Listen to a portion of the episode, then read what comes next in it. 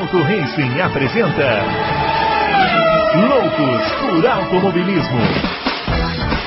Informações, entrevistas, debates, tudo para você ficar por dentro do mundo do esporte a motor. Loucos por Automobilismo está entrando no ar. Muito bem, senhoras e senhores, chegando com mais um Loucos por Automobilismo, edição número 148, seu podcast favorito de velocidade. Estamos aqui hoje, você já sabe, né? Hoje é uma quinta-feira de 19 de agosto. Nós estamos aqui para responder as perguntas dos confrades. O que será que temos, hein? Muitas pegadinhas, muitas perguntas boas, muitas perguntas longas. É o que vamos saber daqui a pouco. Não sem antes cumprimentar o grande Adalto, que vai aparecer aqui agora na sua tela, e perguntar para. Ô Adalto, você viu que na terça-feira a gente comentou que, olha, eu acho que o Grande Prêmio do Japão vai ser cancelado. Aí veio no dia seguinte. Cancelou. No dia seguinte, no dia seguinte. Você vê que eu não sei se é sorte ou é excesso de informação, né? É, é, eu acho que é uma. Eu acho que é uma, uma talvez uma uma soma dos dois, porque Japão, por incrível que pareça, super atrasado em vacinação, né? É.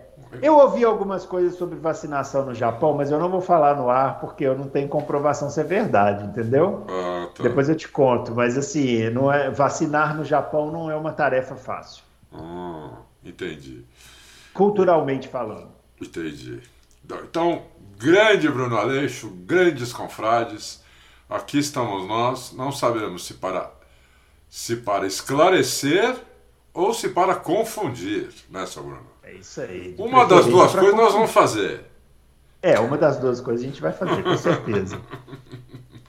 É isso aí. Bom, os, ó, os nossos twitters, né, estão aparecendo aqui, ó, o meu, arroba BrunoAleixo80, o do, Adalto, o do Adalto, arroba Adalto Racing, e o do Fábio, que não está aqui hoje, é o arroba campusfb. Não se esqueça do nosso joinha, não se esqueça de compartilhar o vídeo, se inscrever no canal, fazer todo esse rolê aí que você já sabe. Uma coisa sobre esse grande prêmio do Japão que eu queria falar, o Adalto, ah. é, e que esbarra no grande prêmio do Brasil, é o seguinte, né? Lembra que eu comentei com você é, que a gente começaria a ver os, o público voltando aos estados de futebol, que isso seria uma uma espécie assim de um teste para a gente ver como é que seria o comportamento né, dos torcedores é. esportivos né, nessas arenas e tal. E ontem o teste foi péssimo, né?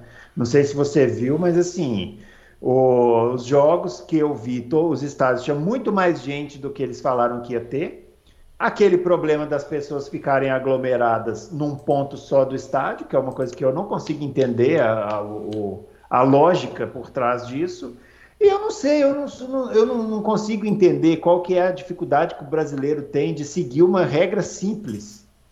Abrir um estádio. O estádio tem 90 mil ingressos, 90 mil lugares. Você vai vender só 17 mil. Venda 17 mil. Não tenta burlar a regra para vender 30. Por que, que o brasileiro faz tudo errado? Aí depois fecha e cancela a abertura. Aí faz, pô, isso aqui é uma ditadura. A gente não pode fazer mais nada. Não consigo entender por que, que não conseguem fazer uma coisa simples que é obedecer uma regra. Porque é fácil. Desde que eu me conheço por gente, o exemplo que vem de cima é, é errado. Né? Exatamente. É errado, entendeu? Eu não estou falando desse momento, estou falando desde que eu nasci. Da vida. Eu, é. Da vida, eu tenho 59 anos. Né? O exemplo é sempre errado, entendeu? Então, você não pode esperar que o povo né, é, faça as coisas certas. Se só tem exemplos errados desde, desde sempre que vem lá de cima, né? Então não adianta você falar uma coisa, fazer outra e pedir para o povo fazer uma, uma terceira, entendeu?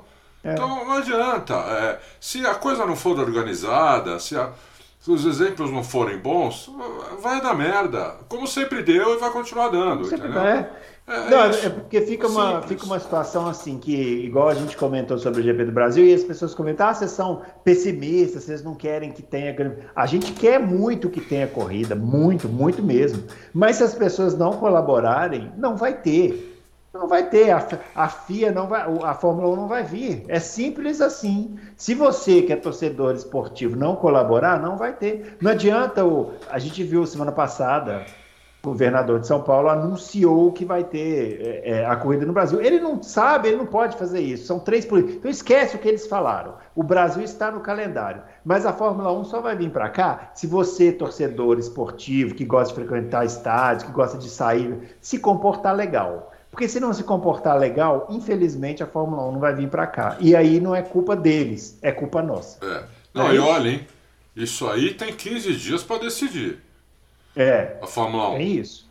Porque uh, o, o, o, o, governo de São Paulo também não está errado, porque eles têm um contrato. Um contrato eles precisam se organizar, né? É, eles têm um contrato assinado. A Fórmula 1, por enquanto, não falou que não vem. Né? Tá, tá no calendário, tá no calendário oficial, então ele tá na dele. Vai lá e anuncia, olha, vai, vai ter a corrida, vai, vai ter a vacinação, vai ser obrigado a mostrar o negócio lá que o comprovante da vacina, vai ser obrigado a usar máscara, tá na dele. Agora, a Fórmula 1 pode, pode falar que não vem. Agora, eles têm o quê? Duas semanas no máximo para fazer isso. Se eles não fizerem isso em duas semanas, é porque vem.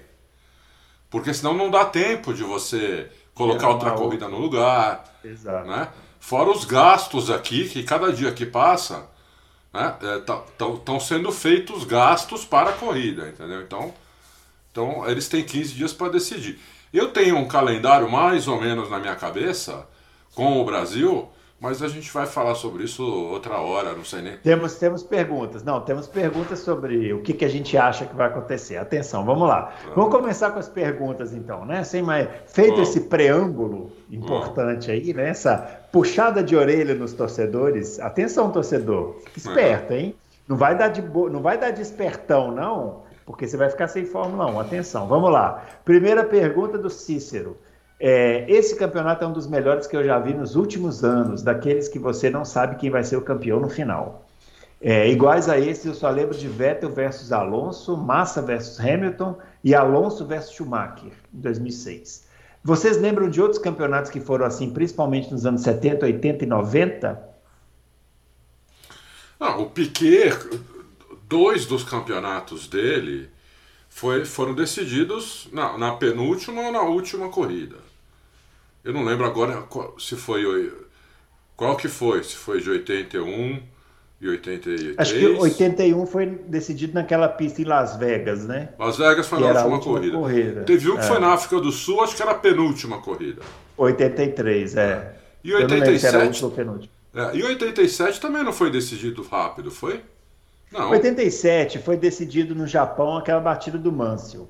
É verdade. Mas ele se encaixa nessa pergunta dele aqui, porque a gente não sabia quem ia ser campeão, né? Até o final. Podia ser o Piquet ou o Mansell. Podia né? ser o Piquet ou o Mansell. Em 81 podia ser o Piquet ou o australiano lá, esqueci o nome dele. Em 83 podia ser o, o Prost. É o Alan Jones. Alan, Alan Jones, é. Em 83 o Prost podia ter sido campeão. Então aconteceu, aconteceu. O próprio título do Senna, né? O Senna ganhou. O primeiro título dele foi na última, foi também no Japão contra o Prost e o, Senna, o carro do Senna deu, deu uma pipocada na largada. Ele fez a primeira volta em 14, acho, né? E ele passou todo é mundo que ninguém Cada um fala uma coisa nesse, nessa história do Senna, em qual volta que ele passou, e, na, na, em qual lugar que ele passou. Tem gente que fala 19, 14, 10. Naquela é. época não tinha cronometragem direito, né? Então é, cada um é, fala uma é. coisa, é muito engraçado. E... Mas uma coisa disso aqui é o seguinte: na realidade, a Fórmula 1 ficou muito previsível dos anos 90 para frente.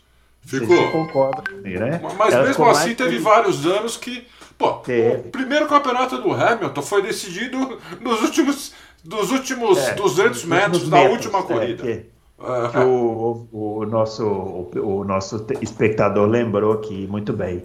É. é. tem vários, assim, esse do Alonso com Schumacher eu, também foi, foi bem, foi até o final, né? Foi, foi até tem o vários, final. Né? Tem vários, é. Agora, eu tenho eu tenho meu favorito para esse ano, que eu já postei, né? E, e não me arrependi de apostar ainda. O Stroll, né? Claro, lógico. não, não é. Para ganhar o título, não. O ídolo eu aposto. Não é tanto assim eu, eu aposto quando corrida a corrida. Mas para título ainda não, ainda não, porque ele tá ainda. muito novo na Fórmula 1. É. Mas eu já tenho minha aposta que eu fiz, ó, faz tempo. E você não vai revelar, evidentemente, que você quer ganhar sozinho, né? não, mas agora, agora apostar, apostar tanto no Hamilton quanto no Verstappen, tá pagando é. a mesma coisa, tipo 2. 2 para 1. Isso aí. Ó, vamos lá, continuando aqui. No Braia, na Fórmula Indy, as equipes do topo Andretti, Penske e Ganassi normalmente correm com três ou mais carros no grid, que proporciona aquele grid espetacular que a gente citou aqui. Vocês acham que se a FIA tivesse permitido, as equipes de topo poderiam ter colocado mais de dois carros no grid? Acham que algum dia a Fórmula 1 voltará a ter um grid cheio?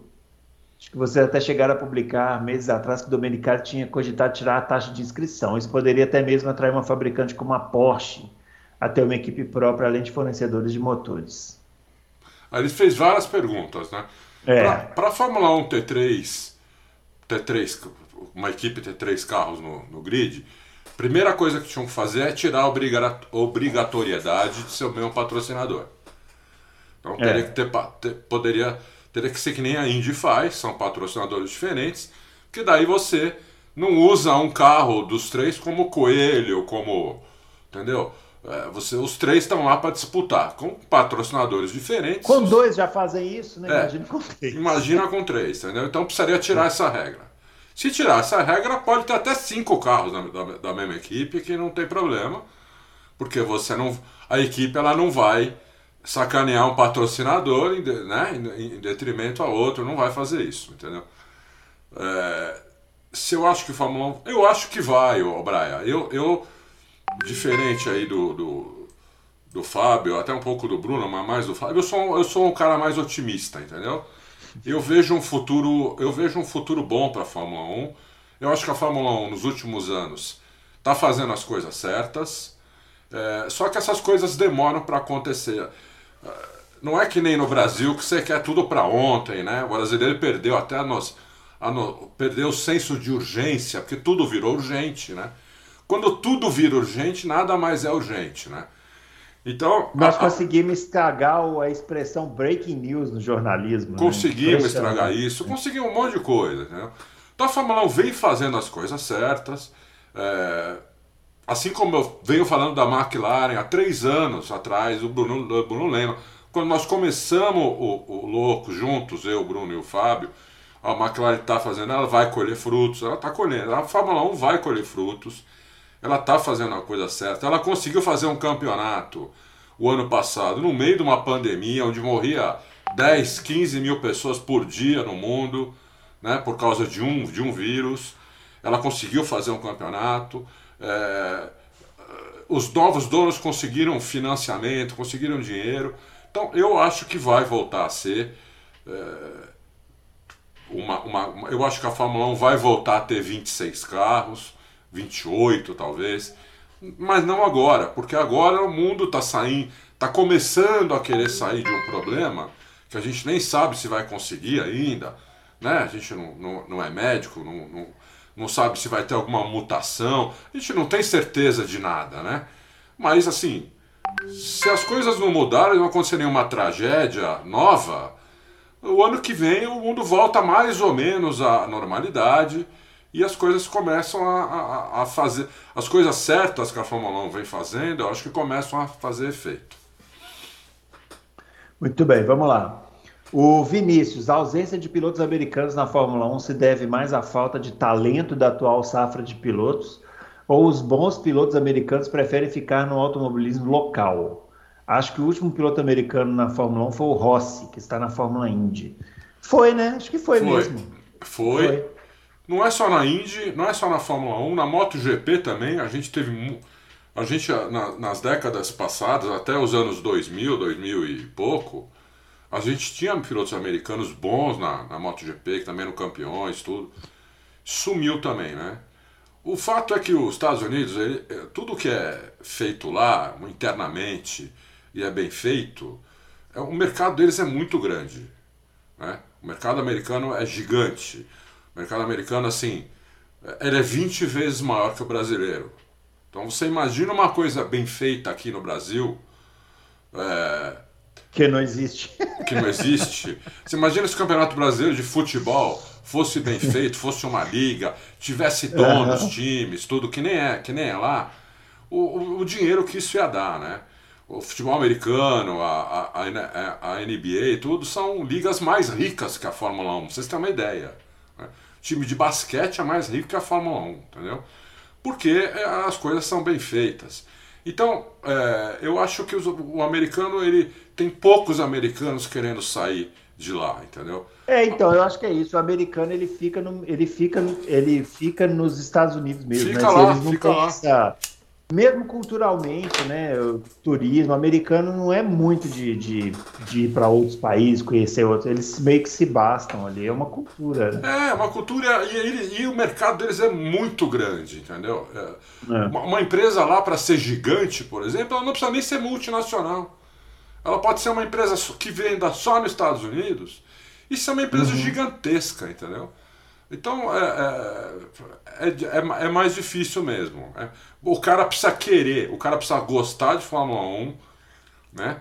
É, e precisa querer muito, e precisa ir para Europa e tudo. A rigor, a rigor, qual foi o americano que deu certo na Fórmula 1? Só o Mário Andretti, né?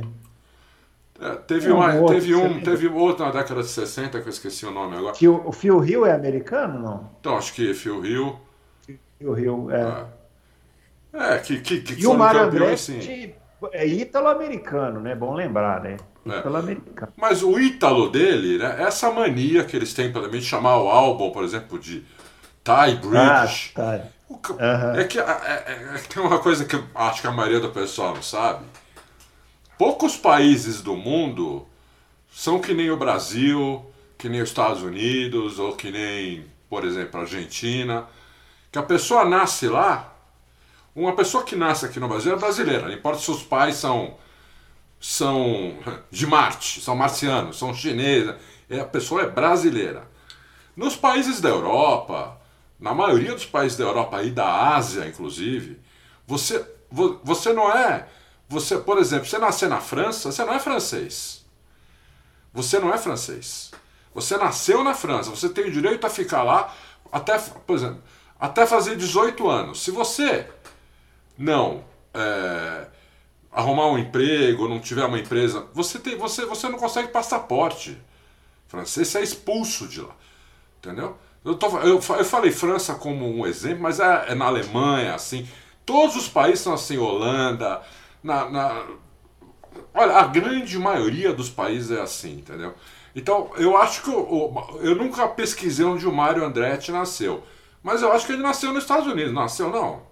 Ah, não sei. Depois a Os caras chamam ele de pesquisar isso. ítalo-americano e chamam mesmo porque os pais dele são italianos.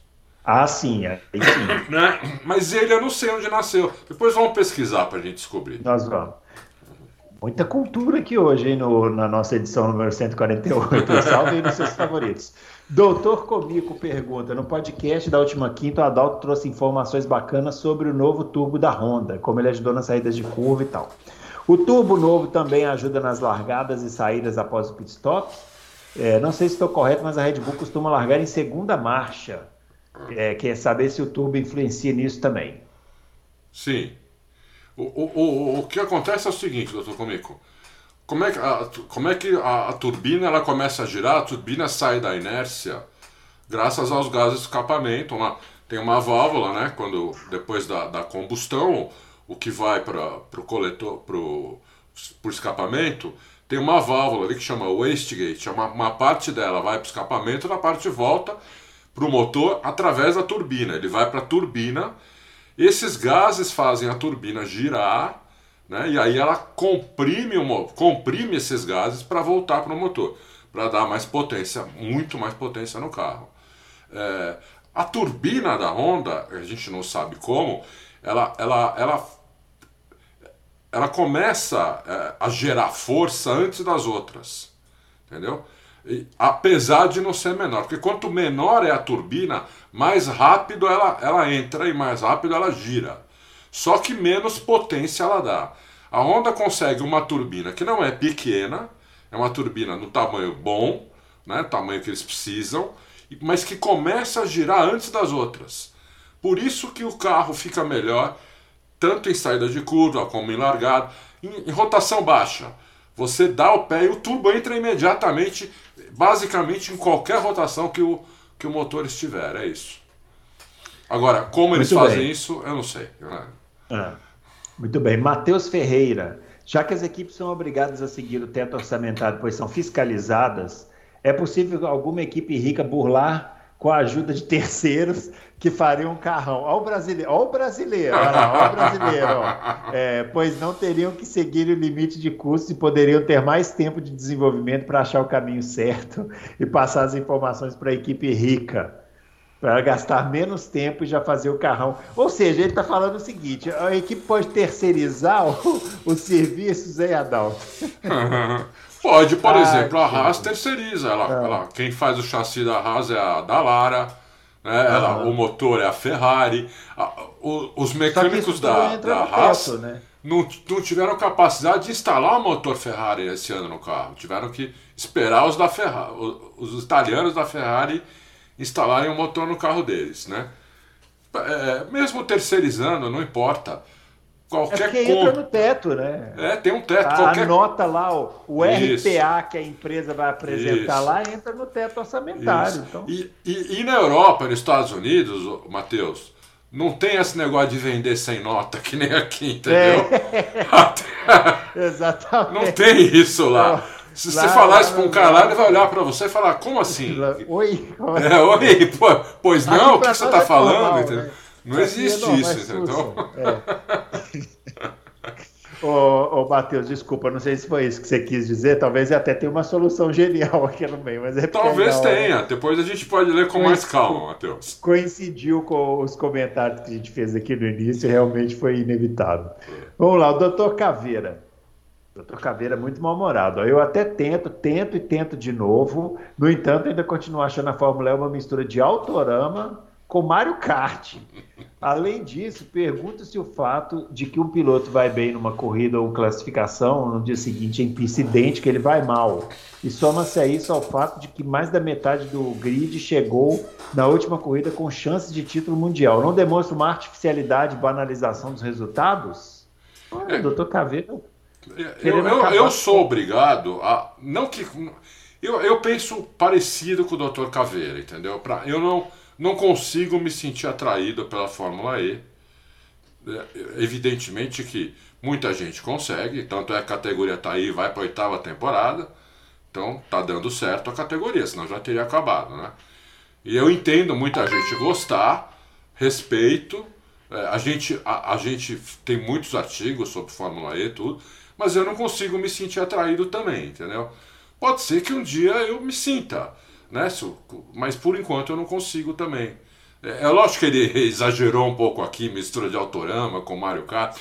É, ele fez uma brincadeira, mas assim eu não consigo me Não, eu, sentir. eu concordo com ele isso aqui, essa saída do traçado para pegar a moda, isso é muito, isso é muito esquisito para É quem esquisito. gosta de corrida É, é, tradicional, assim, igual a gente, é muito esquisito. Mais uma vez, eu, eu vi o Emerson Fittipaldi falando uma coisa que eu achei interessante, que alguém perguntou isso para ele, falou como é que ele lidava com essa questão da Fórmula E, de não ter barulho, de não ter barulho, de, de, de ter essas, esses artifícios. Ele falou assim, olha, eu não gosto, eu não gosto. Mas o meu neto ama. Tipo, ele, ele não ele não consegue. Então, assim, talvez a gente tenha que pensar com cabeça também de novas gerações, Isso, né? exatamente. Porque uma coisa, uma coisa que é fato é o seguinte: a Fórmula E gera boas corridas. Isso aí é fato.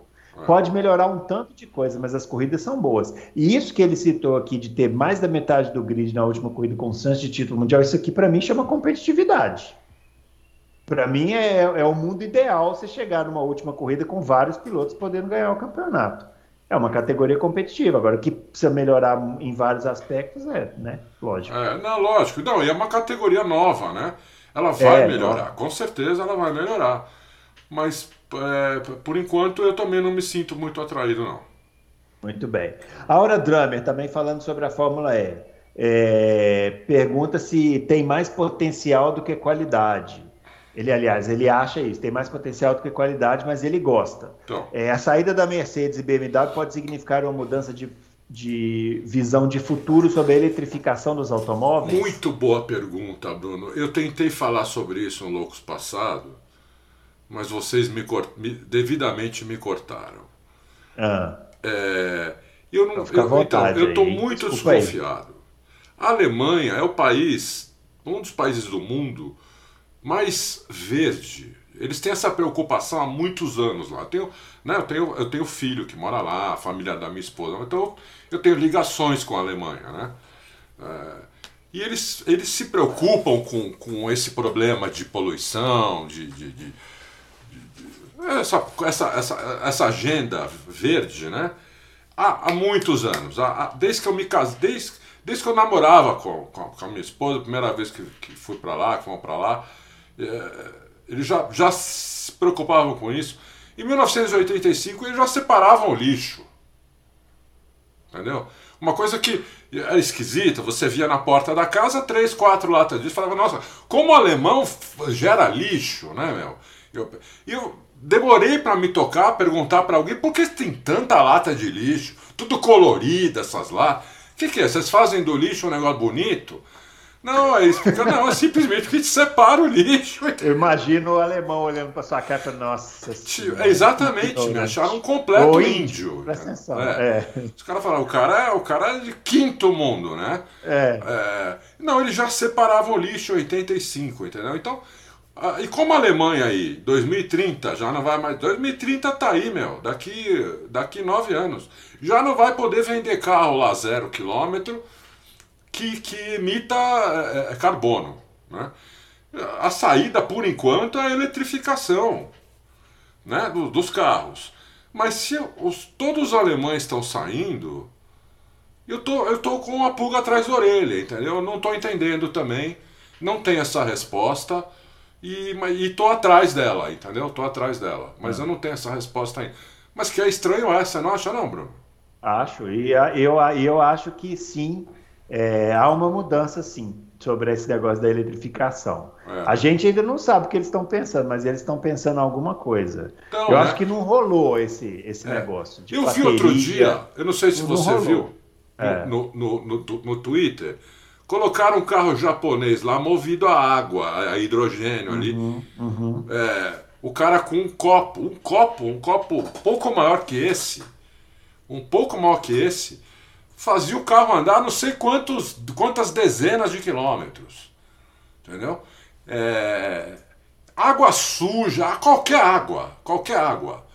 Né? E eles estavam super empolgados. Eu, então eu não estou entendendo muito, entendeu? Eu não estou é. entendendo é. muito isso daí que está aqui que vai acontecer. Tem a Tesla. Porque essas aí... baterias elas, elas geram é, um lixo muito tóxico, é, tóxico né? né? Então é, e a durabilidade não é das maiores, então isso pode ser uma catástrofe assim no futuro. Eu não sei, eu também acho que a gente ainda vai ver muita água passar debaixo dessa ponte antes de. É, o que não quer dizer que inviabiliza a operação da Fórmula E, porque também não quer dizer que não vai existir carros elétricos. Ah, Talvez sim, sim, é. o que vai acontecer é que a gente ficava pensando que, nossa, só vai existir carros elétricos. Não, acho que vamos ter uma mescla aí. É. Né? Até, até, até algum, algum tipo de, de, de, motor prevalecer sobre todos os outros, acho que demora, né? Demora. Talvez nem aconteça, né? Talvez é, a é. ideia seja essa mesmo, você ter é. vários. Enfim, é, não sei também. Fábio Lopes, no último Loucos perguntei sobre pilotos que mereciam ter permanecido na Fórmula 1, incluindo Nelson Piquet. Nunca soube e desejo saber a opinião de você sobre o Singapura Gate e seus envolvidos. Ah, falamos aqui semana passada. Briatore, Pat Simons e Nelsinho. E Alonso, ele põe como uma interrogação. Concordo com o Adalto, creio que Piquet seria um grande piloto de Fórmula 1 e o mais talentoso do Brasil das últimas safras. Mas quem poderia se dar bem numa Renault comandada por Briatore e Alonso? E Nelson, na vontade de destruir o Briatore, levou a carreira do filho junto, delatando todo o esquema. Foi. O, Nelson Piquet delatou o esquema porque o Briatore não desistiu de, de renovar o contrato, ele resolveu demitir o Nelson, né? No meio da temporada de 2009 e provavelmente o Piquet falou: se você demitir, eu vou contar tudo. E aí ele demitiu e o Nelson contou. Eu acho que foi mais ou menos isso aí, né? É, deve ter sido isso, né? O Briatore é um marginal, né? O Briatore ele é um marginal, é um, um, o maior provavelmente o maior bandido que eu vi na Fórmula 1 desde que eu acompanho Fórmula 1. É, como, foi como... se tornando, né, Adalto? Foi, foi se tornando, se tornando. É. Não era no começo. Eu não sempre achei ele um marginal, porque ele já, ele já tinha um carro fora do regulamento em 94, muito fora do regulamento. Ah, Não... Sim, mas eu estou falando antes, ele, ele já estava na Benetton em 91, né? Quando o Piquet estava lá. Sim, mas o, o, o, marginal você, ele, é só você dar uma pequena oportunidade para ele, né? É verdade. pra, é, Podemos ele, falar. Aí ele aparece, né? Então eu acho que o, que o Briatores é, é, ele é um marginal mesmo. Eu, eu não gosto. Muita gente aqui, durante muitos anos, o Torres desde 2000, né? Falava em contratar, volta Briatore, que a Ferrari devia chamar o Briatore para pôr ordem na casa. O Briatore é um bandido, ele é um marginal, ele não põe ordem em lugar nenhum, entendeu? Não, eu ele... acho que todos os envolvidos naquele episódio nunca mais deveriam pisar num grid de Fórmula 1. Não, você vê que só o Pat Simons ali, que hoje ainda é, é da comissão, junto com. Junto lá com, com o Ross Brown e todo mundo tá ajudando no carro novo, tudo. O resto. O resto se deu mal, né? Menos o Alonso, que o Anelcinho falou para mim, tem, no, tem aí no site, a, com a voz dele, no, no Loucos, eu entrevistando ele, falou: o Alonso não sabia. O Alonso não sabia de nada e ele nem precisava saber. Não precisava do Alonso para fazer aquele esquema. Entendeu? Hum. Então, é, eu acredito no Nelsinho, porque ele não teria razão para mentir. O Nelsinho já estava fora, ele falou isso, ele estava na NASCAR, já estava fora da Fórmula 1, já sabia que nunca ia voltar para a Fórmula 1. Entendeu? É, e o Alonso, um cara que todo mundo malha, era muito fácil ele falar, lógico que o Alonso sabia. Mas ele foi muito taxativo ao dizer que o Alonso não sabia, nunca soube. Então, e que o Alonso nunca sacaneou ele também. Que era um cara normal, conversava com ele normal, dava dica e tudo. Quer dizer, foi a primeira vez que eu vi alguém que teve contato próximo do Alonso falar bem dele, entendeu? Ter a oportunidade de falar mal, e, e não é só não falar mal, e sim falar bem. Uhum. É Ó, é, pergunta aqui do Adriano Aguiar. Deixa eu ver se eu entendi. Na minha humilde opinião, todo esporte a motor, depois da Fórmula 1 e MotoGP, é uma espécie de a vida não para, mas na real nunca será a mesma coisa. Entendi. É, tá, é, entendi. Está fazendo uma comparação, né? Se a gente concorda. É. Olha, é, eu gosto de corrida. Não sei se o Adalto é, vai nessa linha também. Eu gosto de corrida parei aqui no, no, no na televisão, tô zapeando, vi uma corrida, eu paro para ver. Às vezes até NASCAR eu vejo. Ah. E, e, e, e, gosto, assim. Não, eu também é claro gosto de corrida. que Fórmula 1 e MotoGP são, as, são os expoentes, são aquelas que a gente se programa para ver, até por uma questão cultural, né? É, é. Eu Mas gosto eu de corrida. Se... Eu, eu, é eu, ia, eu ia no cartódromo ver, ver corrida de kart, tem uma ideia. Tá precisando ir comigo, hein, Adalto? Tô precisando de um coaching lá, vou te levar na próxima. Tá bom, vamos lá. É, mas evidentemente que eu, eu, fanático mesmo, eu sou pela Fórmula 1, né? E fui muito tempo pela MotoGP, não diria que ainda sou fanático, mas gosto muito. Uh, esse ano eu assisti muitas, muito poucas corridas, mas assisti a última, adorei de novo, né? E realmente são as duas categorias mães, vamos dizer assim, do esporte a motor. Né? É, mas eu gosto das outras. Fórmula 2 tem corridas boas, eu gosto de corrida em geral. Mas não tem dúvida que Fórmula 1 e MotoGP são, eu, na minha opinião, são as melhores. Mas assim, é. É, se não existisse Fórmula 1 nem MotoGP, eu acho que as outras categorias até seriam mais importantes do que são. E eu veria, provavelmente eu assistiria a Indy, eu sempre. Teve uma época que eu era fanático por Indy também. Década de 90. Anos, é isso que eu ia falar. Nos anos 90 eu gostava mais da Indy do que da Fórmula então, 1. Então, eu cheguei, eu cheguei há alguns anos é. a gostar mais da Indy do que da Fórmula 1, é. entendeu? Porque a Fórmula 1 estava muito ruim, no, uhum. principalmente na segunda metade da década de 90. Né? Sim. Muito ruim. E a Indy não, a Indy estava espetacular. Eu gostava mais da Indy, inclusive. É isso aí. É. Muito bem, cachorrão. Boa tarde, vi uma matéria em outro site. Como assim outro site, cachorrão? É, Sobre cachorrão. os últimos 10 pilotos de uma, de uma vitória na Fórmula 1, que são Esteban Ocon, Pierre Gasly, Pastor Maldonado, Reik Kovalainen, olha só, hein? Reik Kovalainen com uma vitória. Robert Kubica. Não, isso aqui não foi. Isso aqui foi. Isso aqui foi um vídeo, isso aqui foi um vídeo que a Fórmula 1 colocou Ah, no, tá. no perfil da Fórmula 1 lá. É, cachorrão, É. fica falando de outro site. É, não vem com outro site. É, Jarno Trulli, Olivier Panis, Jean Lézy, Alessandro Danini, Gunnar Nilsson. Gostaria de saber de vocês os três pilotos dessa lista que mereciam mais do que uma vitória na Fórmula 1. Três pilotos. Vamos começar, vai. Eu vou começar pelo Kubica. É, Uhum. Colocaria Nanini. E colocaria. O terceiro eu tô em dúvida aqui. O terceiro eu tô em dúvida. Entre Trulli e Alesi. Hum. Né? Eu colocaria os dois primeiros seus e colocaria o Panis. Ah, o Panis Panis é é verdade. pilotaço. O Panis é, verdade. Panis era um pilotaço, é porque ele, ele não teve oportunidade, mas ele, e teve. ele teve aquele acidente que ele quebrou a No perna, Canadá acabou com ele aquele acidente. acabou com ele. É, Acabou ele um com ele aquele pilotaço. acidente. Você tem razão. Ele ganhou o GP de Mônaco, todo mundo fala que ele ganhou porque todo mundo quebrou. Ele passou É. um monte de gente antes dessa essa gente quebrar. É, ele não, fez ele fez inúmeras um- ultrapassagens na pista. Não, e ele fez um, um stint de voltas rápidas bizarro no meio da corrida, que Também. ele ganhou tempo de todo mundo. É, é. Então foi, foi, foi um corridaço dele. É verdade, ele, ele- ele quando quebrou a perna ali, acabou, ele, acabou com Acabou. ele aquilo.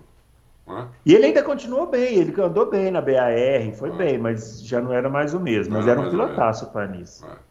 Foi uma pena mesmo que aconteceu com ele. É, Mas Kubica Ah. e Nanini, Nanini era um pilotaço, né?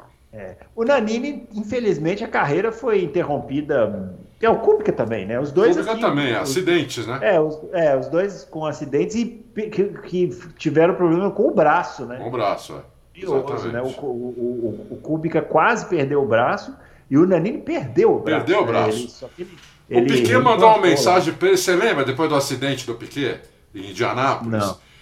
Não. Puta, foi uma das coisas mais engraçadas que eu já vi. O Piquet falou: vamos fazer uma dupla. Eu guio, você acelera. Puta, meu! Eu fiquei uma semana rindo, meu. Eu fiquei uma semana rindo, porque ele, ele se colocou na piada. Achei muito bom isso aí. É, né? eu, eu cuido do volante, você cuida dos pedais. Ah. muito bom, muito bom. Ó, William Alves de Almeida. É, vamos de polêmica. Ah, não precisa, né? É, vocês acham que o Senna ficaria confortável com toda essa paixão desenfreada, para dizer o mínimo, da mídia e dos fãs? Ele parecia em entrevistas que era um cara bem de boa, humilde e extremamente profissional. Posso estar errado, mas a impressão que tinha é que ele não ia ficar muito à vontade com esse destaque que o dão hoje. Na minha opinião, se o 1 de maio não tivesse acontecido, Senna levaria no mínimo seis mundiais. O que vocês acham? E a outra pergunta aí já é gracinha. É... é. O, o- Eu não sei se o seu.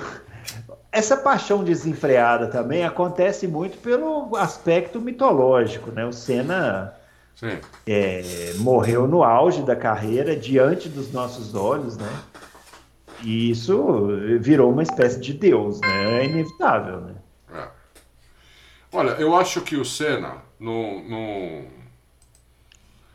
Eu acho que o Senna estivesse no- nos dias de hoje, ele, ele, ele seria o mesmo Senna é, dentro do carro. Fora do carro, eu, eu tenho algumas coisas que não são muito. é,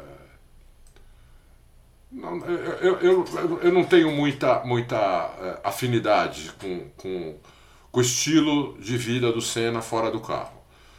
Mas dentro do carro, eu nunca vi nada igual. Entendeu? É, eu acho que. E o Senna não, o Senna não, tinha, não tinha problema com pressão é, nenhuma. A pressão que ele pôs quando ele foi para a McLaren em cima do Prost foi a maior pressão que eu já vi um piloto pôr no outro. Ele conseguiu que a, que a equipe se voltasse contra o Prost, que tinha sido bicampeão com a equipe, que a equipe expulsasse o Prost de lá, que, que fica- ficasse totalmente a favor dele. Né? É, o Senna, não, na, em entrevista, ele não dava bola se o cara. Tem uma entrevista famosa que ele deu pro Jack Stewart, que ele quase xingou o Jack Stewart. Né? Famosa essa entrevista. Famosa essa entrevista, tem ela no YouTube.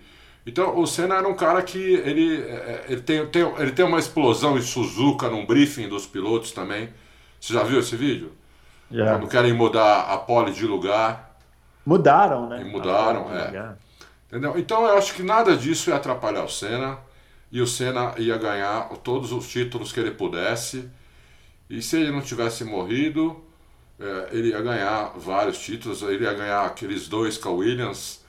Ele ia ganhar 94, como ganhou o Rio. É, em 95 ia ser muito pegado, mas eu ainda apostaria nele. Depois ele iria para a Ferrari e talvez ele não, não, não precisasse esperar de 96 até 2000 para ganhar o primeiro. Talvez ele ganhasse o primeiro já logo em 98, enfileirasse título lá, a sei lá até quando. Eu não sei quantos títulos Ah, não sei, não. Aí você tá, aí você tá muito otimista. Não, não é porque o, o, o Schumacher enfileirou.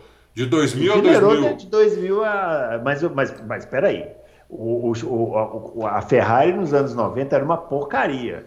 Teve Não. que fazer todo um trabalho de reestruturação. Você não ia ter que ter esse tempo, né? Será que ele ia ter esse tempo? Não sei. É lógico que ele ia ter. Se o, se o, se pra o, se o Schumacher teve, a, o a Ferrari queria o Senna. novo. Tudo, que a, Não, mas- tudo que, o- que a Ferrari tinha oferecido para o Senna, quando o Senna morreu, ela foi oferecer para o Schumacher. Sim, foi não, o único isso, que isso- sobrou. Isso é confirmado, mas eu- o que eu estou dizendo é o seguinte: o, o, o Senna tinha muito mais idade do que o Schumacher. O Senna chegaria na Ferrari, precisaria ter mais ali 3, 4, 5 anos para reestruturar tudo aquilo para ele ser campeão. Já ia bater nos 40 anos. Eu não sei se ele ia conseguir nesse ponto, né?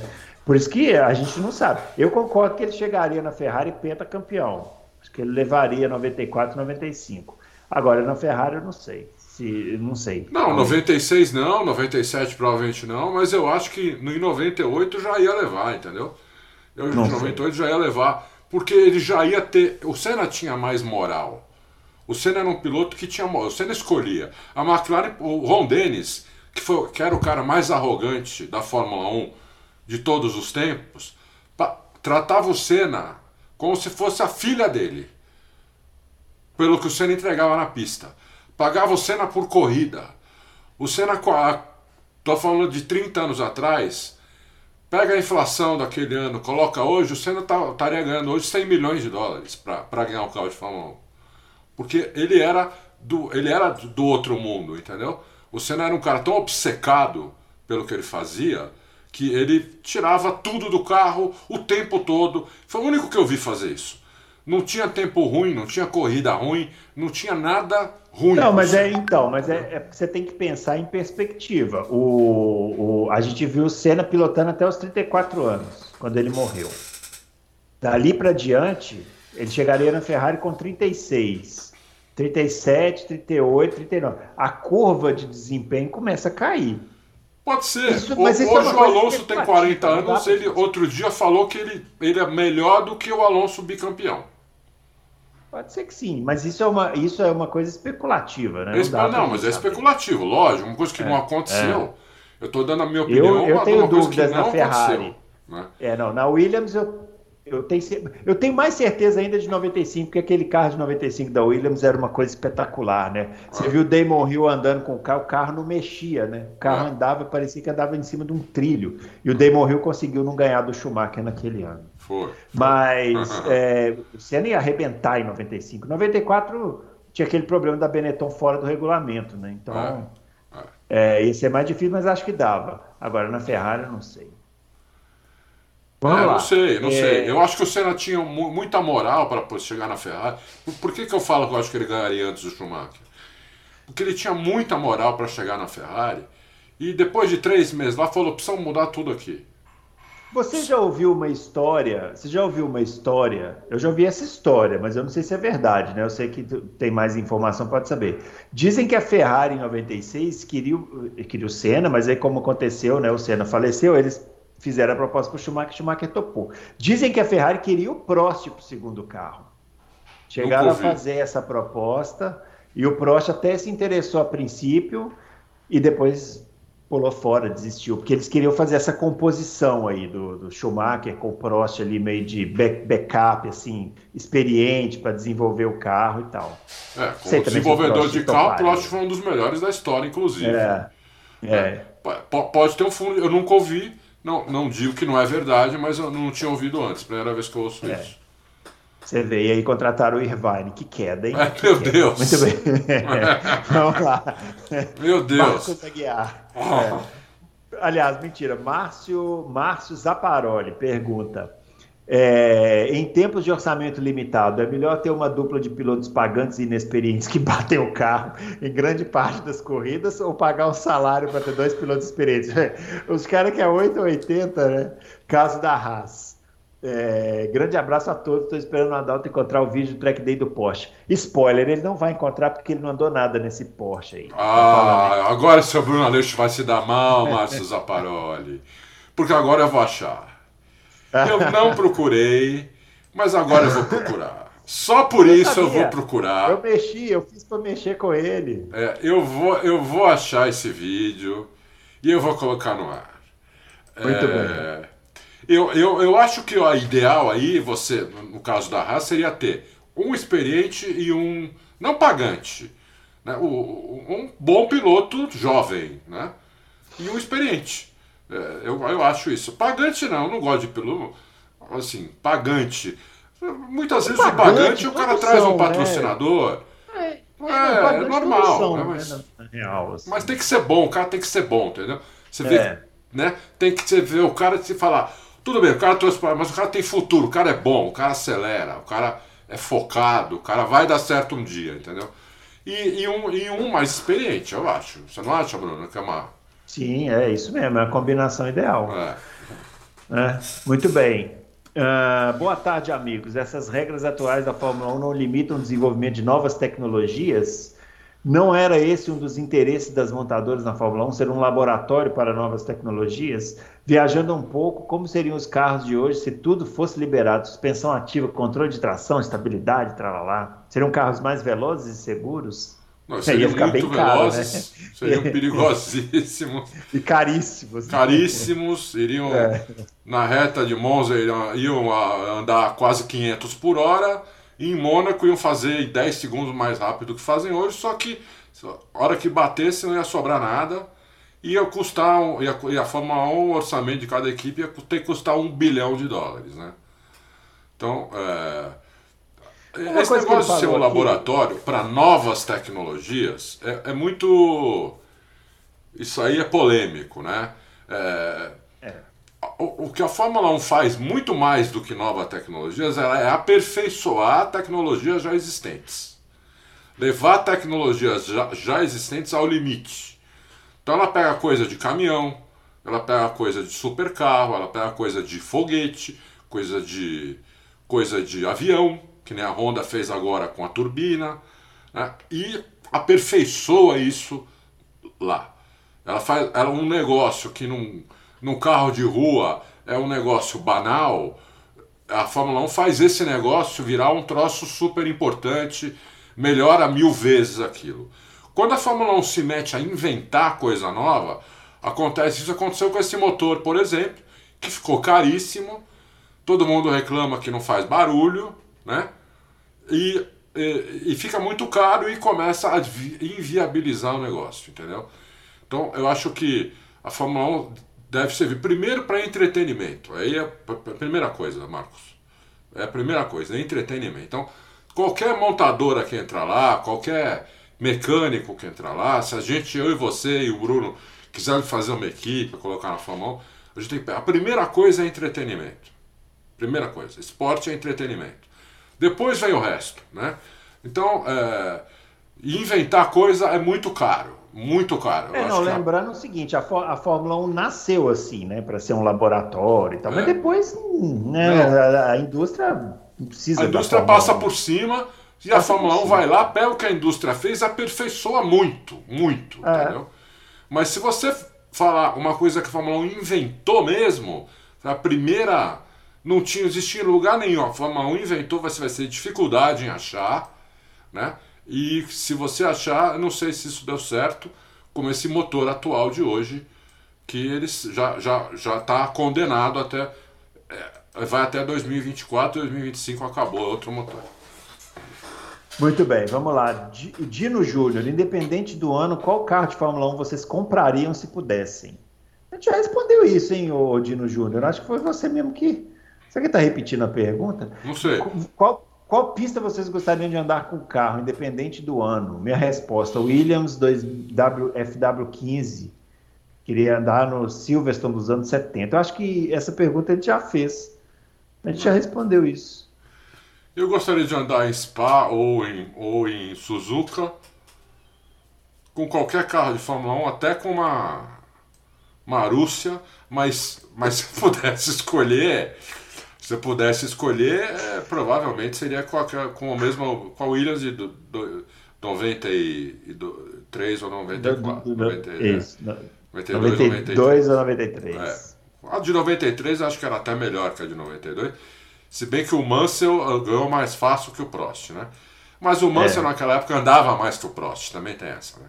É, e os outros carros também andavam menos do que a Williams, né? É. Depois de 93 todo mundo chegou perto ali. É, é verdade. É uh, deixa eu pedir uma coisa pro Dino. Dino, ah. não escreve tudo em caixa alta, tá? É mais difícil. Porque na internet isso é falta de educação, é como se eu estivesse gritando. Gritando. É. Entendeu? Então tem Deixa algumas... isso só pro Nishan Capuji, né? É. O Nishan, quando quer xingar a gente, ele escreve tudo em caixa alta. Isso, Aí tudo é. bem. Né? A gente entende é, que ele é, é assim se estivesse gritando. Nervoso. Então, tem, procura escrever em caixa baixa, a gente vai ler do mesmo jeito, entendeu? É. E, e pode ser que a gente não leia a próxima em caixa toda alta, assim. Ó, oh, aí ele tá falando, eu não posso fazer nada. Fernando Paixão, a Fórmula 1 com seus, a Fórmula E com seus carros asmáticos, pistas estreitas com aquelas curvas ultra fechadas, que dão a sensação que foram montadas com caixas de papelão e regras ridículas. O pessoal não gosta da Fórmula E, né? Não gosta, não tem jeito. Que coisa. De gerenciamento de energia faz com que a categoria, aos olhos da maioria, não seja interessante. Esqueci algo vocês concordam que o foco dessa categoria deveria ser além do motor, desenvolvimento de baterias com elementos melhores, propiciem autonomia melhor? É a mesma coisa que a gente falou aqui, né, da Fórmula 1, né? É. primeira, é, não nada disso, né? A primeira, a primeira coisa é entretenimento, né? É, exatamente. Depois, depois vem o Isso resto. tudo aqui, ó, autonomia, bateria, é. a indústria automotiva já tá, já, já tentou já talvez viu que não funciona, já está talvez indo para outro caminho. Né? Exatamente. Entendeu? O que você tem que pensar, Fernando, sempre isso, é entretenimento, porque se a pessoa está passando uma televisão, que nem o Bruno falou, vê uma corrida e para para ver, se a corrida for legal, né, se aquilo for, a, for atraente, ela continua vendo até o fim. Se não, dá, uhum. dá 10 voltas, ela fala, nossa, que troço chato, e muda de canal. É. Entendeu? Não é importa o motor que tenha, os pilotos, uhum. não importa nada. O que importa é que o negócio seja atraente para você ver. Entendeu? É isso aí. Vamos lá, Roberto Escafuto, é, elogiando aqui que veio para o podcast, o podcast veio para o YouTube. Legal. É, por que não se fala mais em distância entre eixos? Até uns dois anos atrás, o da Mercedes era maior que o da Red Bull, da Red Bull era menor, Ainda possibilitava é. um rake maior. Corte do assoalho impossibilita a Mercedes planejar um carro mais grudado no chão e, por consequência, mais estável? E outra coisa, se o Hamilton for campeão esse ano, ele mesmo de contrato renovado pode parar assim como fez o Rosberg? Ué, pode, né? Se o contrato não. É. Se ele quiser você, parar, ele é. para. Se você quiser parar, se você quiser se aposentar, não há contrato nenhum que te segure. Ninguém, uhum. obriga, ninguém pode te obrigar a trabalhar, mesmo você com contrato. O que você não pode fazer é, é com um contrato amarrado com uma equipe, falar não quero mais essa equipe e vou para outra, a não ser que a outra pague a multa. Alguém, alguém vai ter que pagar a multa. Ou você tem que usar alguma cláusula de saída. A única coisa que não precisa de cláusula de saída é o fato de você não querer mais, você querer se aposentar. Aí você pode se aposentar, não tem multa, não tem nada. Mas ele fez outras perguntas antes, né? Então, a, o carro da Red Bull ainda, ainda é mais curto que o da Mercedes. Mas o, o ano que vem o carro. Eu, eu, eu não lembro agora de cabeça, mas eu dei, dei aqui no, no Lucas uma informação de quanto o carro poderia ter entre eixos. Vai ter, um, vai ter um, um uma medida entre eixos e acabou. É, de máximo, né? Então, é, eu não, não, lembro agora quanto vai ser. Provavelmente todo mundo vai no máximo é, e pronto. É, o, o reiki é uma outra coisa. O reiki é, é, é, é uma diferença de downforce que dá, né? O, o, o reiki, ele dá um downforce geral melhor no carro. O carro, um carro com reiki tem um downforce geral melhor do que um carro sem reiki. Por que todos os carros não fazem reiki? Por quê? Você tem um downforce geral melhor, mas você tem menos possibilidades de acerto de carro, colocar mais asa. Se você tem um carro com reiki alto e coloca asa igual a um carro com reiki baixo, você vai, você vai se prejudicar na reta para começar. Então, se você faz um carro com reiki alto, que ele tem a tendência a sair de traseira nas curvas, um carro com reiki baixo, você põe um pouquinho mais de asa, você melhora essa tendência. Num, num carro com reiki alto, se você puser um pouquinho mais de asa, você também melhora essa tendência, só que você vai ficar lento na reta. Né? Muito lento na reta. Então, são filosofias diferentes. Qual é a melhor? Não, a, a Mercedes é um carro plano ganhou os sete últimos campeonatos. Esse ano eu acho que a Red Bull achou o carro, né? Nas conversas que eu tenho com o Mate, eu não consigo ter conversa com ele longa, não tem jeito. Né? Mas é, papinhos rápidos, uma, uma pergunta, uma resposta, um tudo bem, não sei o quê, é quase todo dia. É, eles acharam o carro, a Red Bull achou o carro, entendeu o carro, o Verstappen entendeu o carro, a Red Bull sabe o que fazer com o carro, eles estão muito é, otimistas que vão ser campeões esse ano.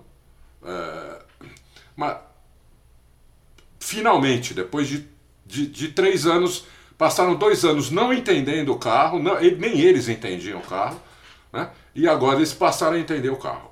Então, quem não entendeu o carro ainda é o, o Pérez, porque é um carro difícil de entender.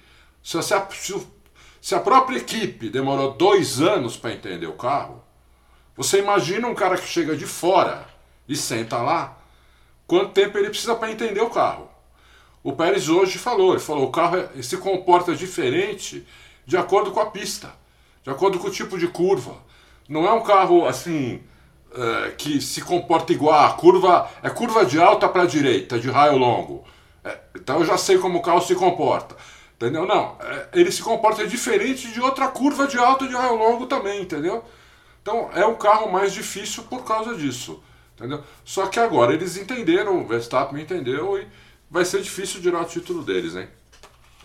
Muito acho. bem, ó. O Saulo Dantas, é, Adalto, se a Red Bull usar o quarto motor em Spa, vai ser com aquela vai ser com aquela potência que eles estavam usando antes do incidente de corrida ou com precaução por causa da confiabilidade?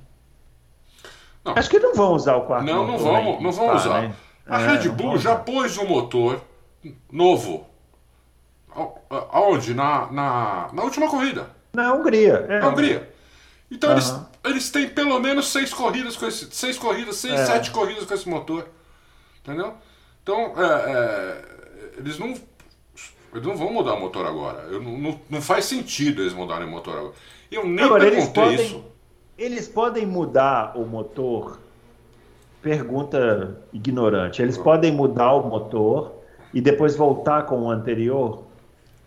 Eles podem. É que no caso da Red Bull, se eles mudarem para o motor anterior, eles não vão poder usar a potência máxima de novo, porque aquele motor tinha aquele, aqueles probleminhas. né? A Ferrari é. agora, quando, quando colocar o motor novo, a Ferrari tem que pensar muito bem, porque a hora que ela colocar o motor novo, se ela quiser esse motor novo da Ferrari é novo mesmo, não é que nem o da não é que nem o da o da, o da Honda que eles melhoraram itens de confiabilidade para poder usar a potência máxima. O da Ferrari tem peças novas de desempenho, né? Porque ela, que ela não homologou no começo do ano. Então a Ferrari não pode falar isso, fazer isso que o Bruno fez de jeito nenhum, senão ela vai perder não sei quantos cavalos. A Red Bull perde 25 se fizer isso. Ah, entendi. É. Muito bem, ó. Alexandro Nascimento, por que o simulador da McLaren não ajuda o Ricardo a se adaptar? Ótima pergunta, hein? Pergunta sucinta. Muito boa. Pequena. É. Difícil. Difícil de responder. Eu, Alessandro, eu posso responder por mim, não pelo Ricardo. É, que provavelmente não é o problema dele.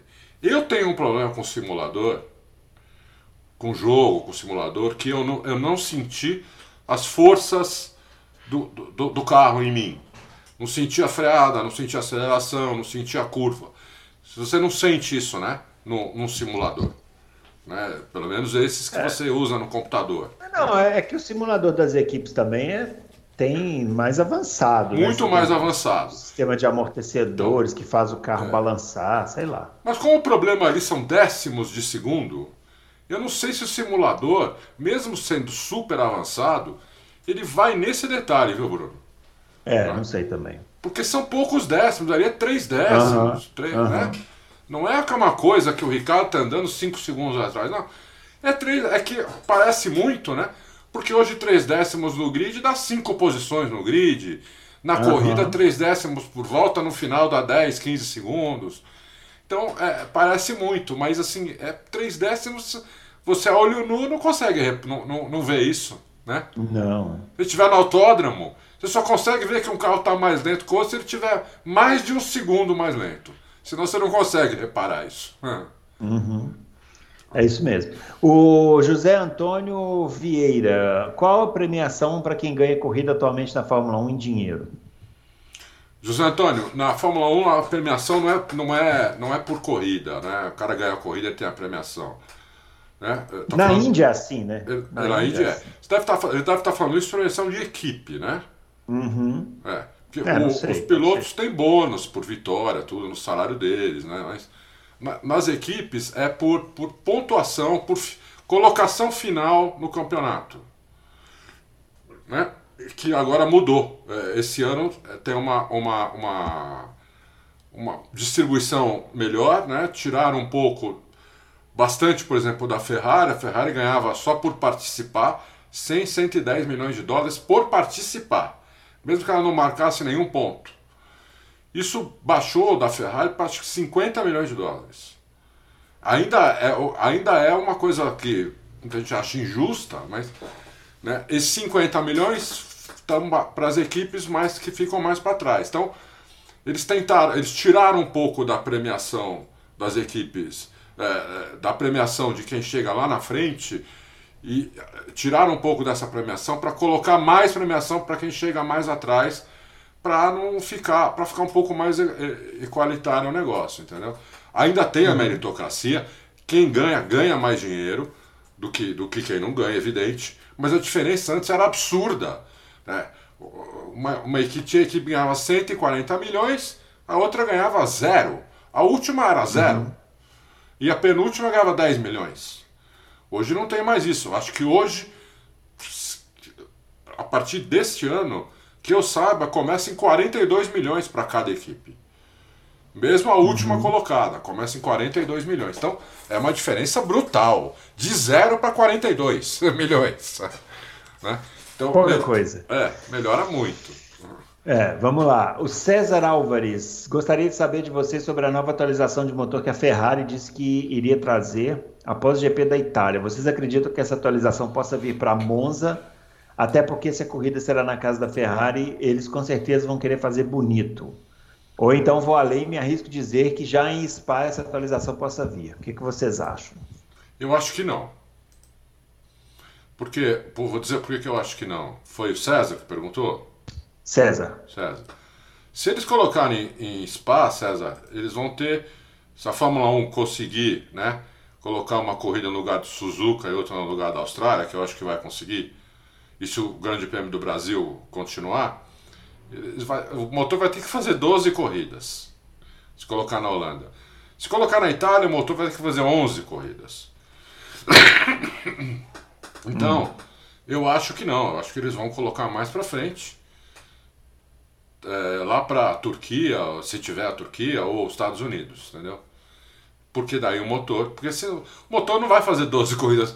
Você não vai fazer 12 corridas no motor que você vai estourar o motor, vai precisar trocar de novo, é. vai perder posição. E aí vai tomar outra punição. É, é. isso aí. Marçal Kawai Prado. Nem strike se o Bottas seria se o Bottas acertasse todos, nem spare seria se o ídolo terminasse de acertar. O Pino Hamilton ficou em pé. Como diz o dito popular, nasceu com o pi virado para a lua. Fora o Hamilton ser fora da curva, o fato dele ter um pé de coelho e uma ferradura no bolso pode ter ajudado ele a mudar na hora certa de equipe. Ganhar GP com três pneus, colidir. Está perguntando se o Hamilton tem sorte, é, se, se, a sorte ajuda o Hamilton ou se ele é só bom realmente só no braço. sorte, assim. Eu acho que a sorte ajuda quem trabalha. Isso, exatamente. Né? A sorte ajuda para que, que quanto mais você se esforça, mais sorte você tem. Né? Exatamente, né? entendeu? Então você tem que estar tá lá para, por exemplo, o Hamilton está em segundo, né? O, o Verstappen está em primeiro, um minuto na frente, né? Se o Verstappen quebrar, é sorte do Hamilton, mas ele estava em segundo. É. Ele estava em segundo, ele não estava em décimo. O cara que está em décimo não adianta o Verstappen quebrar, que ele vai chegar só em nono. Né? É. Então eu acho que tem. Eu já, já achava isso muito do Schumacher também. Falava, não acontece nada com esse alemão desgraçado, entendeu? Teve corrida que ele parava no box três vezes e falava, alguma roda vai sair, alguma coisa vai acontecer, não. Nunca nada. acontecia nada não, errado. Tem uma, tem uma corrida na Áustria, eu não sei se é na Áustria ou em Barcelona, que começa a pegar fogo você lembra disso? Eu não sei que ano Lembro. Começa a pegar fogo, ele sai e vai embora. Começa a pegar fogo assim atrás, o cara. Ele olhou assim, tá pegando fogo, o é? cara lá, e o cara tentando tirar o, o negócio de abastecer. É? Tirou, ele arrancou, foi embora, o fogo apagou. Apagou? Falei, Você entendeu? É. Então, se sou eu ali, eu pulo do carro, meu. É, exato. Entendeu? Mas isso aí não é sorte. É você também ter sangue frio, né? É, Porque eu também pulo do carro, mas ele não. Ele falou assim: ah, tá um foguinho aqui. É, foguinho de nada, puta, entendeu? Quer dizer, então você vê que a sorte ajuda, ajuda os caras. O, o Verstappen tá com azar, concordo, mas isso vai mudar. Isso vai é. mudar uma hora. Não tenha dúvida. O, o, o, o Hamilton não teve muita sorte no, no começo. Primeiro ano ele podia ter sido campeão né? E o, o câmbio dele deu um pau aqui em Interlagos, de repente, do nada, né? E ah, ele, é, de 2007. 2007, né? né? Ele ia ser o primeiro, né? primeiro piloto campeão, estreia, estreante campeão. Né? Você é. pode falar, puxa, que azar. Aí no, aí no ano seguinte ele já deu sorte que o, conseguiu passar o cara na última curva, né?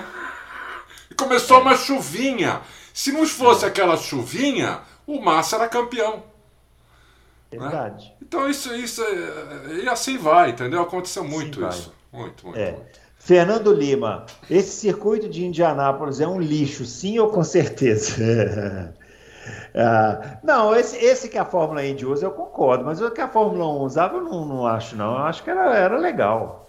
Era melhor do que esse aí que a Indy Olha, eu concordo com o senhor Fernando Lima.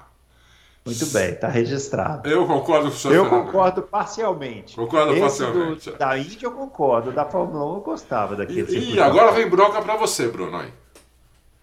Ah, o Siegfried. Ah, o Siegfried é aqui, ó. É, ele falando que no último Loucos eu falei que o Suzuki ganhou a prova de sábado, mas as provas foram no domingo. Você vê como o ouvinte ele, ele, ele, ele não perdoa nada, né? Não perdoa. É óbvio assim, é óbvio que eu sei que as provas foram no domingo, mas me escapuliu um sábado aqui. É. Quer dizer, ele está dizendo aqui, eu acho que ele deveria pelo menos assistir a prova antes de comentar. Pô, mas eu assisti a prova. Eu se eu não tivesse assistido, eu fazia. Igual eu faço com a MotoGP aqui, eu não assisto, deixo pro Fábio comentar. Eu não sei quem é Pô, mais bravo, Bruno, o Siegfried ou o Nishan? Sigrid é bem, bem, bravo, né? Também, né? Acho que eles disputam, né? Eles disputam. Mas ele está perguntando, além de me espinafrar, ele está perguntando: se as UPs fossem congeladas e uma equipe tiver um desempenho muito inferior, ela faz as malas e espera o próximo regulamento? Ridículo. Aí tá vendo como ele é bravo? É. Ou fica disputando com a Haas. Siegfried, todas as equipes assinaram isso no ano passado, para você ter uma ideia. No ano passado. Então, é... todas aceitaram isso. O que a FIA vai permitir depois de 2022 vai ser mudanças por confiabilidade. E uhum. isso abre um leque aí, né? Inclusive para potência. A gente sabe que muitas vezes o cara não pode usar potência por causa da confiabilidade. Então isso vai abrir um leque aí. Vai ser um problema isso, mas todas aceitaram. Se todas uhum. aceitaram, todas assinaram, quem sou eu para dizer que eles estão errados? É. né? Então eu acho que todas acham que vão estar. Aliás, esse ano as coisas já não estão bem equilibradas em termos de potência de motor, as coisas estão bem equilibradas. Né?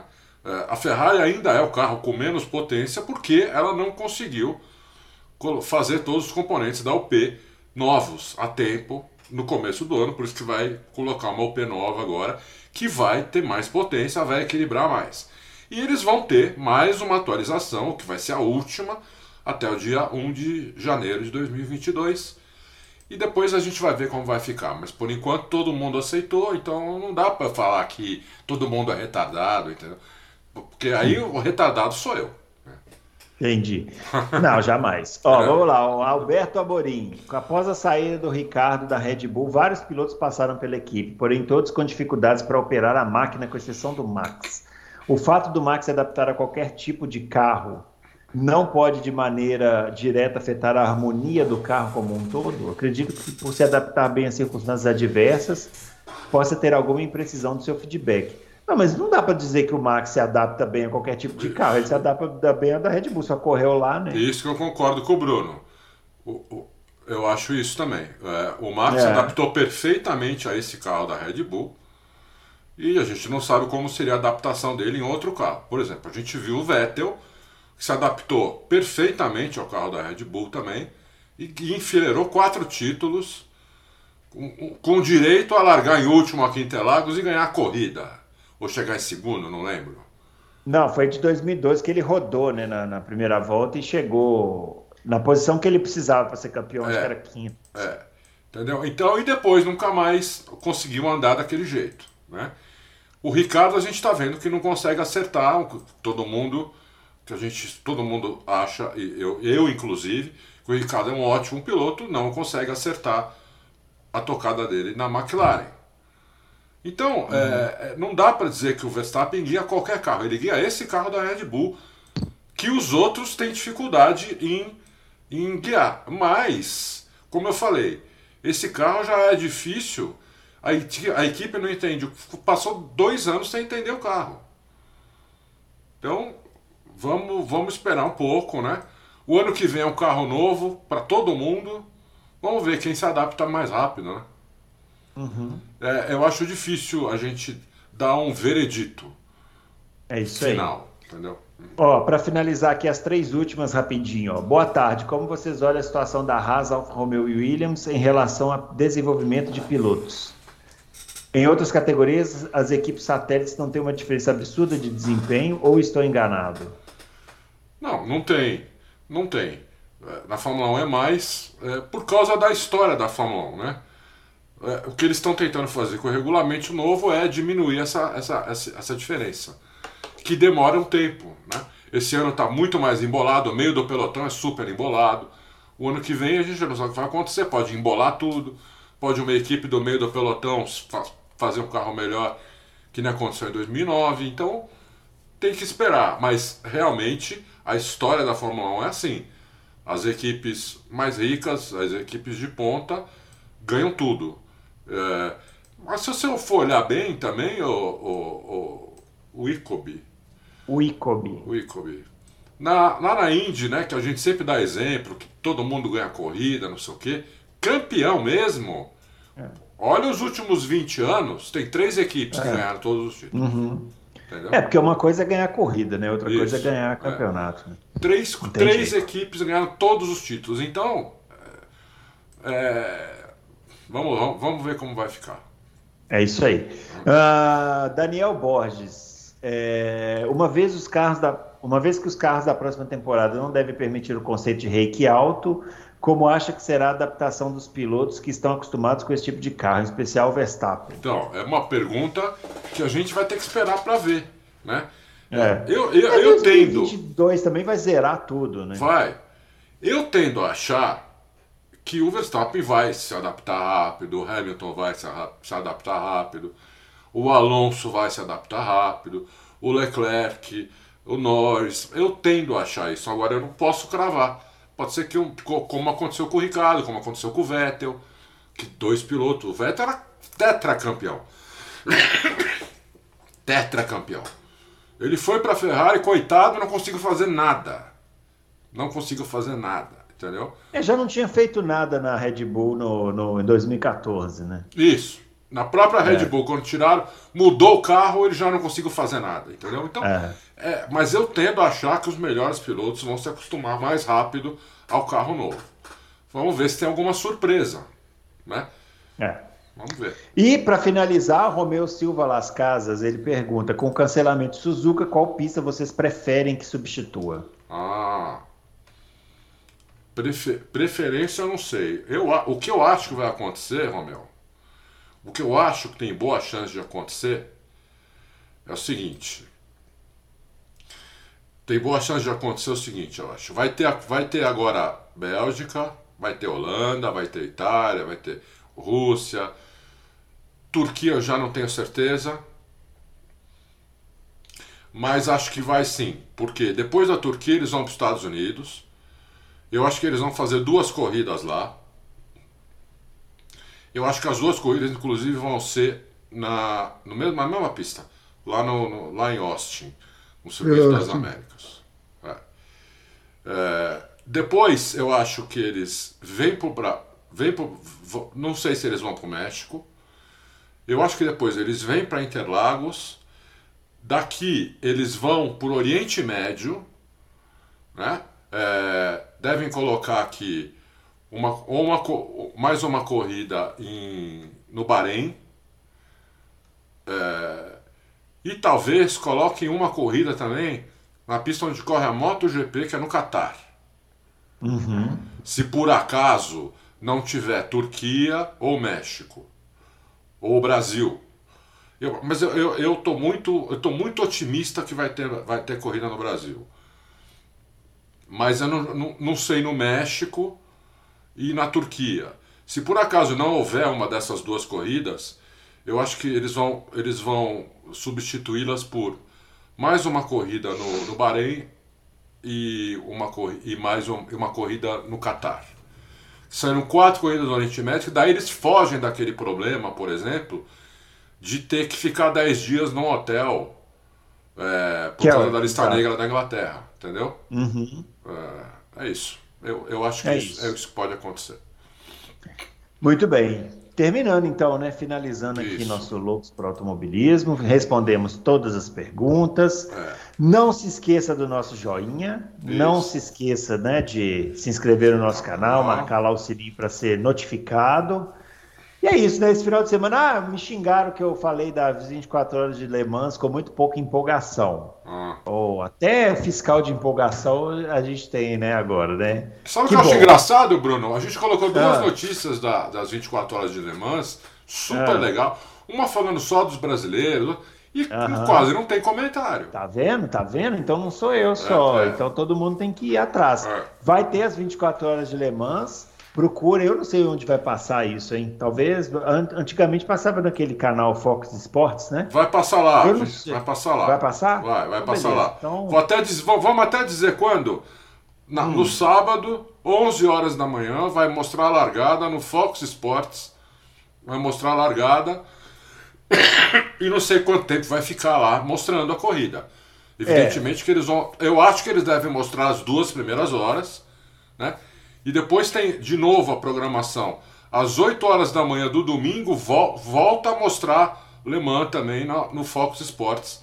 Também não sei quanto tempo eles vão ficar, mas aqui tá dizendo que vão mostrar até a chegada. Aham. Então vamos, vamos ver. Bom, né? É, É, tá bom. isso é é isso. Deve ter algum site também que, que vai passar, o né? Próprio site da. É, o Para quem quiser assistir é, o tempo inteiro, né? É. O próprio site das que- 24 horas de Le Mans passa. É confuso pra caramba, mas pá. É, mas é confuso, rapaz. É, olha, eu, fico louco assistindo, cara. Entendi. Porque é muito confuso.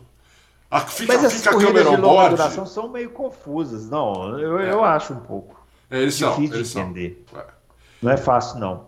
Mas é isso, pessoal. Assistam, então. Tem Fórmula Indy também esse final de semana, Circuito Oval. Grosjeano, Circuito Oval. Todos, todos queremos ver. Isso, né? é isso aí. E é isso. Um grande abraço aí para todo mundo. A gente volta na próxima terça com mais loucos por automobilismo. Falou!